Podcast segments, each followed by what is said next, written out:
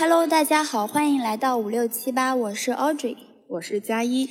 在这里，我和依依将分享我们和舞蹈之间的故事，和大家一起看见舞蹈，感受舞蹈，走进舞蹈的世界。那依依，我们先做一下自我介绍吧。嗯，大家好，我是佳一，目前在科技艺术领域工作。我和 Audrey 每个星期都会去探索各种我们没有尝试过的事物。是的，我是 Audrey。目前呢，我在舞蹈教育领域工作，同时也是戏剧艺术的狂热爱好者。那和依依创立这个播客的初衷，其实也是希望通过我们对舞蹈的体验以及认识，来分享给大家。对我们两个人认识，也是因为一起在英国学习舞蹈。像 Audrey 现在也是在舞蹈领域工作，我们也是很关注舞蹈界的各种动态，希望可以通过这样的方式和大家进行沟通和分享。对，那我们五六七八这个播客之后呢，会给大家分享一些好的舞剧，以及优秀的成品舞，还有舞蹈跨学科，以及一些和舞蹈相关的有趣的活动。嗯，期待我们之后的分享。是，像我们其实生活在上海，看演出啊。或者是和舞蹈相关的活动，其实都特别多。对，嗯，就是我觉得上海应该是国内艺术氛围最好的城市之一了，艺术资源比较丰富。嗯嗯嗯，像现在其实我们可以看到，生生不息和苏格兰芭蕾舞团有做认知症的项目，他们所做的其实也是在拓宽舞蹈的边界。我们可以看到，舞蹈原来也可以这么多样。对，其实舞蹈它除了就是视觉上的体验之外，其实它也有非常多的可能性。所以，其实我们在之后的播客中也会和大家继续分享更多关于舞蹈的可能性和有趣的体验。对，那 Audrey，我们要不这一期先聊一下我们在以往学习舞蹈的过程中一些印象深刻的体验吧。好，那要不我们先说一下我们在。国内以及在国外学习舞蹈的过程中，你觉得有哪些不同的地方？我觉得对于我而言的话，因为我们是在英国爱丁堡读的舞蹈科学和教育的专业，那其实研究生的话，它还是比较偏理论。个人感觉和我们研究生的同学对比，差异比较大的一个地方，就是可能我们所接受到的舞蹈教育的体系是嗯非常不同的。那比如说像我们从小开始学习舞蹈。会从中国古典舞以及民族民间舞开始接触，但是像国外的同学的话，他们可能会从芭蕾舞、芭蕾基训开始来作为他们最开始接触舞蹈的一个舞种类型。嗯，所以我觉得这个是差别比较大的一个地方。对，就是你看，其实现在这些少儿的培训机构，其实基本上还是中国舞的偏多，然后可能现在会越来越多有芭蕾舞，或者说有街舞，就是现渐渐会有这些。但其实我当时在。国外的一个机构里面看课的时候，他们机构就会有那种创意的舞蹈课。整个课堂当时，我记得我在看课的时候，老师带着小孩儿就拿着纱巾在那里跑圈圈，嗯，就是在那里大概跑了半小时，而且还是一堂公开课，家长也在旁边。我当时就想。在这样的一个课堂里面，就是做这样的事情，在中国可能就不太成立，因为家长送小孩来到机构，他就是希望回去的时候啊，你会你学会了多少技术技巧，你学会了一个完整的舞蹈，可以之后有舞台去进行表演。他需要更多的看到这种成果性的东西。可能就是目前很多家长他送小孩去学习舞蹈，还是会更在乎他的一个结果，就是希望说我通过我的小孩在这里的学习，嗯，他能知道跳什么，我能。看 到他跳出什么样的舞蹈来？对，嗯，但是可能像刚刚说到的那个，我们类似于肢体开发的这些东西，它更注重的是一个过程。嗯，不过现在其实，在国内的话，一线城市也越来越多的有一些类似于亲子舞蹈啊，还有肢体开发呀、创意舞动啊这些课程，其实也在慢慢的在开展起来了。所以，其实也是在一个不断发展学习的一个过程当中。是。然后另外的话，其实像我们在学习舞蹈，不管是少儿还是成人，其实选择其实很多。我感觉各种机构开的都特别多，然后舞蹈的种类也挺多的。但是其实，在国外的话，我感觉他们是不是还是偏芭蕾为主？其实他们从最开始的基础训练，我觉得还是会以芭蕾为主。嗯嗯嗯。对。然后可能就现在，因为现代舞，比如说有现代芭蕾啊这些课程，但是像他们的街舞课，我觉得好像还没开的国内的这么多，因为。最近就可能国内这两年像街舞类的综艺也可能比较多，然后这个舞种比较受欢迎，算是比较火热。对对对，是的。嗯，对。是好像我在国外的时候，其实我我自己去搜街舞类的课程的时候就比较少，我觉得这个也是我们中外的一个差异。对。那其实除了中外舞蹈差异的话，你觉得还有什么就是对你说印象比较深刻的？呃，就是你在中国学习和英国学习的一个差异的地方。那可能是对外在条件，就身材这方面的审美差异。啊，对，在国内学习的时候，老师基本上都会像我们还有称体重，对对对，胖了罚钱这种事情。嗯嗯，对是。在国外的话，就是老师没有那么的要求我们的外在的形象，当然也可能因为我们的专业是比较偏理论的，对对，所以我们一个班的同学，你看看到高矮胖瘦都有。在国内的时候，老师瘦瘦瘦高高高，嗯，对，特别是其实说你像在。我们本科的时候，嗯嗯，他可能会是比较系统的一个训练。那老师其实对于学生，包括因为学生要上台演出嘛，嗯，如果你的身体就是身形太胖的话，其实在舞台上也并不是那么好看。对可是其实你会发现在英国的时候，你看过的一些舞蹈的演出，或者是说你去上的一些舞蹈课，你的同学，你都会发现其实他们的身材并没有说是一个统一的标准。就像你说的，就是高矮胖瘦都会有。嗯嗯，其实本来舞蹈就是很包容的，人人都。可以舞蹈，当然，因为像芭蕾这些舞种，它可能就是它就刻在骨子里的，这就是芭蕾的审美。就芭蕾，它就是要那种瘦高瘦高的。对，它会有一个统一的一个标准。可是像现在发展的越来越好的现代舞，其实它就会更加包容。嗯嗯嗯，对对对，就人人都能参与，我觉得这也是挺好的。本来舞蹈就是应该属于大众的。嗯，是。嗯，而且我还记得有一次，我跟着导师去给当地的中小学老师上课的时候。然后我站在他们里面，简直就像个难民一样，又 又黑又黄。哦，黑是因为我当时穿了一身黑，然后黄是因为就是我本来的肤色偏黄，然后我也没有化妆，然后我又矮又小，就感觉就很营养不良的样子。就是可能在体型上，你还是还是没有像他们欧美就是那么高大，或者是说，其实你已经是很瘦的了。对，在他们里面，其实我应该是算很瘦小的了。但是其实当时我以同样的体型回到国内的时候，别人都说：“哇，你怎么长胖了这么多？” 对，然后但是当时那个环境里，我记印象很深刻，在那个课堂中，就会觉得我很希望自己可以再壮实一点，因为我觉得自己就是瘦小的，就是看起来很惨，就是莫名有一种惨感。啊，其实所以环境其实对一个人的审美，我觉得也是有非常大的影响的。因为我记得当时我在英国的时候也是胖了特别多嘛，但是因为当时我在那个环境中，其实，嗯，你的身形还是很瘦的，所以你并没有感觉说自己胖了很多。就是当你回国的时候，你发现哇，身边都是那么多特别瘦的女孩，对对对，你就会觉得说，原来自己真的是胖了。嗯，这其实也是可能跟东西方的审美有关，就是中国就是亚洲这边，它就是一个。喜欢那种女性瘦弱的感觉，是是是，对，所以我觉得这个也是中外还挺大差异的一个部分。那其实除了中外舞蹈教育体系的差异以及审美的差异，我觉得，因为我们在爱丁堡也看了很多的舞剧嘛，所以其实我觉得在观影体验上的差异也是非常大的。那我们也分享一下。OK，其实对我来说，可能印象最深刻的就是它可以以。很合适的价格，对，然后 看到就是最顶尖的舞团的表演，嗯，就我因为我们是学生嘛，就是经常可以有学生票，然后都不到一百块钱，是就大概十磅的样子，对，非常非常价格非常合适。是你说像我们现在在上海哪能买到一百块钱的票，而且还是那些顶尖团队的作品，几乎是没有的，是。所以我觉得这个为我们当时看剧也是提供了很大的便利。因为首先我觉得一点就是它其实它的频率非常高，每一周可能都会有很多不同的呃舞剧可以看。嗯。然后其次的话，就是因为价格非常合理，所以我们也会就是能够支付得起，所以会经常去看。对，其实像我们老师当时也经常会给我们推荐作品。对对对。对，他会说啊某某某哦团队过来啦，你们要不要去看一下？是。作为我们学习的一部分吧，算是。对，其实作为我们。理论学习之外的一个实践的体验。嗯嗯，像我们有的老师他还会去给那些团上课，然后他也会说，哎，那你们要不要过来看一下？我记得之前我们还有看过一个，就是一个芭蕾舞团的他们的一个彩排的时候，是呃我们在那个剧场观看他们的彩排。嗯嗯嗯，我觉得也是特别好的一个体验。对，就是老师给提供到这样的一个学习机会。嗯，除此之外的话，我觉得像啊，我们可以看到在国外的很多作品。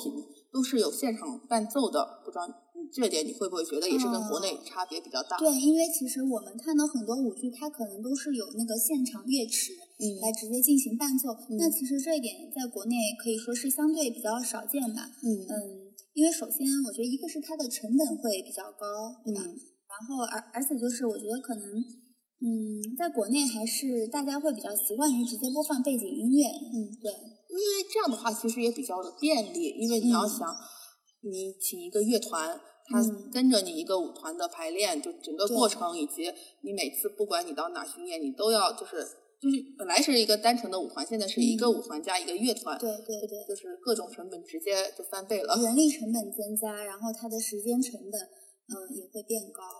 但是其实这样的话，其实会有一些现场的东西其实是更特别一点，因为你要想，比如说像一些现代舞的演出，它可能诶有一些即兴的部分。如果是现场演奏的话，我觉得它即兴就可能更好的发挥，因为可能，嗯，乐队的这些演奏家们他的一些演奏也是即兴的，然后你演员的表演也是即兴的，嗯，这样子它的可变化性更大，而且就是它的这个你整个的观影感受也会更加就是沉浸在这个现场的嗯音乐以及他的现场的这个表演当中，嗯，其实像我的话，我可能看。作品的时候，我会看乐池的那些演奏者，对对。然后我有时候会觉得，哇，有的人就是演奏的特别投入，然后那种就朗朗的风格。而且 其实说实话，这个对指挥的要求也挺高的。就是呃，一般你会看到，就是呃，乐池是在舞台的下方，但是那个指挥他是站在那个舞池。就是那个正中央的，它是可以看到舞者他们进行到了哪一步，然后来指挥下面的那个乐队来进行演奏的音乐。所以其实我觉得对于指挥，就是他需要同时兼顾两个方面，也是挺难的。对，反正这样子的话，就是一场演出它就会更加的丰富。就是我们看到的不只是舞者的肢体语言，然后还可以看到乐手，然后以及。呃，那些演奏家们的一个表现。其实你会发现，尽管就是它虽然在国外这种演出形式会比较多、比较常见，嗯，可是它的那个票价和普通演出的票价其实是没有太大的差别的。嗯嗯嗯。但是我觉得这一点在中国的话，它可能就是如果一般有这种现场乐队进行演奏的话，是属于一个比较高端，或者是说属于一个票价相对比较高的一个演出了。但是其实，在英国的话，就嗯还。差不太多，我觉得是的，是的。其实除了一些看剧的体验之外，其实我们自己也参与到一些排练当中。那有没有你印象比较深刻的？啊，我觉得对于我来说，印象最深刻的就是，嗯，我们在一九年的时候演出的一个 No Excuse 的演出。嗯。那它这个演出的主题是关于呃性侵犯和那个性暴力的一个主题。嗯嗯。当时其实我们两个是都有参与的。对。啊，我觉得这个主题其实就挺特别的，很少有看到用舞蹈的形式来呈现这样的一个话题。而且我们当时，呃，舞蹈演员当中也有一个朋友，他是有过这样的一个经历的。我记得当时就是我们导师发邮件来征集舞者的时候，其实我对于这个主题并没有理解的那么深刻，就是，嗯，直到当时我们开始排练之后，才知道它是一个这么具体的一个主题。是。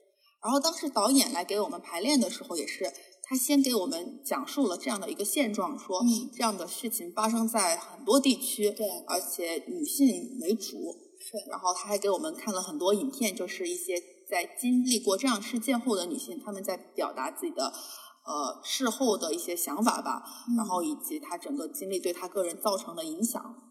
其实当时那个有一个舞者，就是他。有自己真实经历的那个舞者，嗯。嗯，他当时是跟我们分享了他自己整个故事的过程，对，然后嗯，特别的真实，嗯，而且他还把他的整个故事写下来了，然后作为我们这个表演的背景的旁，就是旁白，对，在开头的时候作为一个故事的讲述的背景，嗯，然后我们才开始我们的那个舞蹈故事，对，但其实当时我印象比较深刻的就是。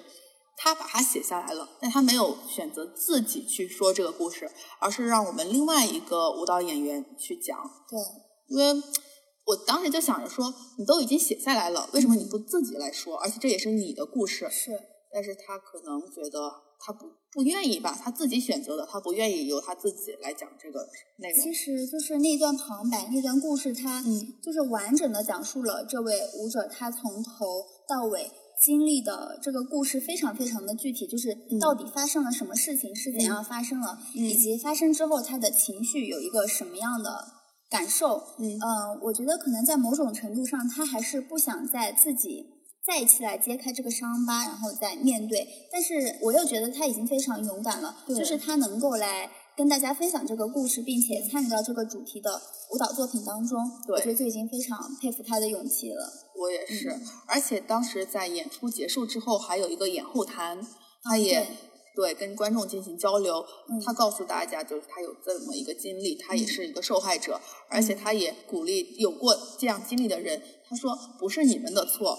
你不需要难以启齿，就是你在这个过程中，你并没有做错什么，也不是你自己愿意来受到这样伤害的。嗯，你不要把这些错归咎在自己的身上。嗯嗯，对，我觉得这个也是对大家的一种鼓励。我觉得这个作品，说实话，确实是挺有意义的。对，首先它的初衷就是出于保护女性的这样一个角度。嗯，然后其次的话，也是鼓励那些受过这些创伤的女性。来勇敢的表露自己的心声，以及说告诉以后有潜在发生这个可能性。当你遇到这样的事情之后，你该怎样去面对？是的，我觉得学校当时其实发起这个活动也就挺有意义的。对，那其实另外还有一个呃排练是我印象比较深刻的是 body language。嗯，关于 body language，嗯，我记得当时这个演出我们是在图书馆的一楼旁边一个展览室。嗯，它这个演出当时我记得。展览室里面有非常多不同的关于身体语言的一个，包括作品呀，以及展品这些东西。嗯，然后我们当时是班上一共有七八位同学吧，然后每一位同学选择一样乐器，然后你通过你的肢体和那个乐器发声。呃，联系以及发出不同的声音，来制造一个身体语言的这样一个东西。是，然后那些来看展览的人，他们就去欣赏那些影像啊或者文本的资料，然后我们就在那个空间里面去舞动。然后我们可以选择去跟他们去，比如说有碰撞，然后我们也可以就是只是在他们中穿行。但是呢，其实在这个过程中，你就会发现有的。人他会跟你去互动，对，有的人他其实会避着你走，他就发现哎你过来了，他就躲。我觉得他们有的观众可能也是说怕影响就是舞者的发挥，对对对是。然后其实，在国内我觉得好像现在也有一些这样的尝试，他把一些舞蹈作品可能就放在美术馆里面去表演。我觉得这还是一个蛮奇妙的体验的，因为我们可能在美术馆一般看到的都是一些美术类的作品，它就放在那儿不动，而且。就算有一些是影像作品，就是它都是发生在过去的事情记录了，然后我们看他们过去曾经在做什么。但是这样的方式，它就是一个比较当下。其实现在不是艺术里面很很讲究在场在地当下这样的概念吗？对对，其实它还是属于一个比较即兴的一个东西。嗯，因为当时其实你舞者拿着那个乐器，当观众走过来的时候，你想要做什么动作，以及你想要怎么跟观众互动，都是取决于你自己。嗯，对，所以还是非常非常的即兴和现场。对，老师当时给到我们的指令也只是说，呃，你去运用你的乐器，然后你要流动起来，然后并没有告诉我们说，啊，你要做什么，你要就没有给我们限制一些条条框框吧。而且我印象比较深的就是我们在开场的时候会有我们一群舞者是围在那个图书馆的中间。嗯，那当时有一个非常大的道具，就是一个中国的锣。当时那个锣是非常大，大概有半个人高吧，对，而且是非常非常的重。其中一个舞者他是举着那个锣，其他的舞者就是围绕一个圆圈，嗯，按照顺序来跟那个锣发生声音的碰撞，以及用你的肢体来表达你跟这个乐器的联系。嗯。